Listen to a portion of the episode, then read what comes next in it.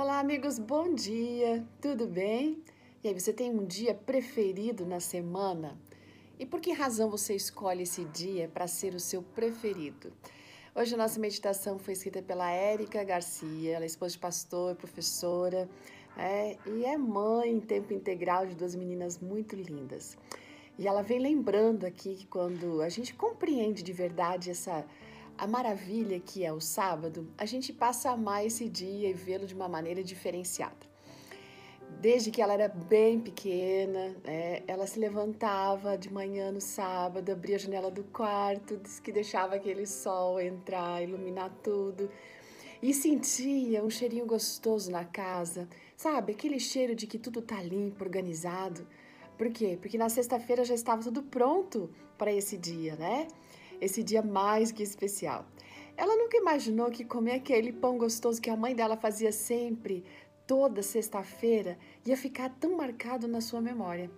Sabe, são doces lembranças que foram é, colocadas na sua infância, como por exemplo, acordar no sábado de manhã com uma música suave que o pai sempre colocava.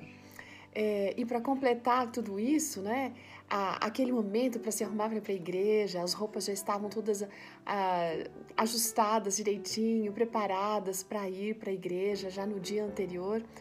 Enfim, tudo isso fez com que ela amasse muito o dia de sábado. Realmente um dia feliz, né? Como diz a musiquinha.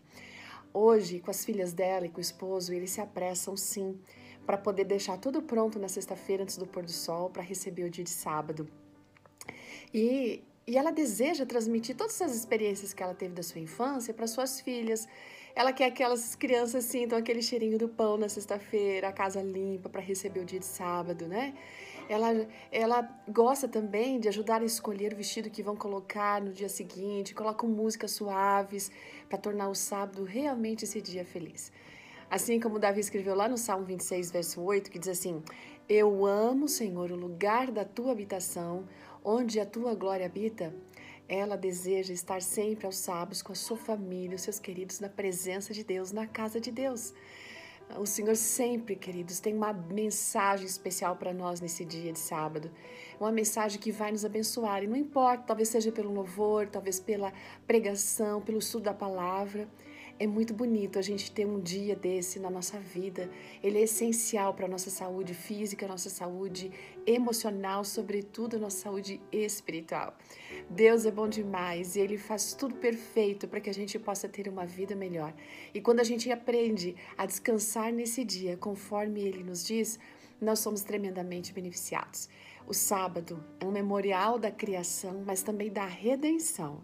Né? E esse é um dia onde a gente reconhece todo o poder de Deus, a grandeza desse Deus e a salvação que Ele nos deu. Então, que você sinta feliz, afinal, hoje é sábado, que você possa ser abençoado e você possa aproveitar todas as oportunidades que o Senhor dá de a gente celebrar esse dia, o sétimo dia, na presença do Senhor. Assim como diz ali no o quarto mandamento, né, que está registrado em Êxodo capítulo 20, verso 8. Lembra-te do dia de sábado, que você experimente esse pedacinho da eternidade a cada semana. Um grande abraço, até amanhã e feliz sábado!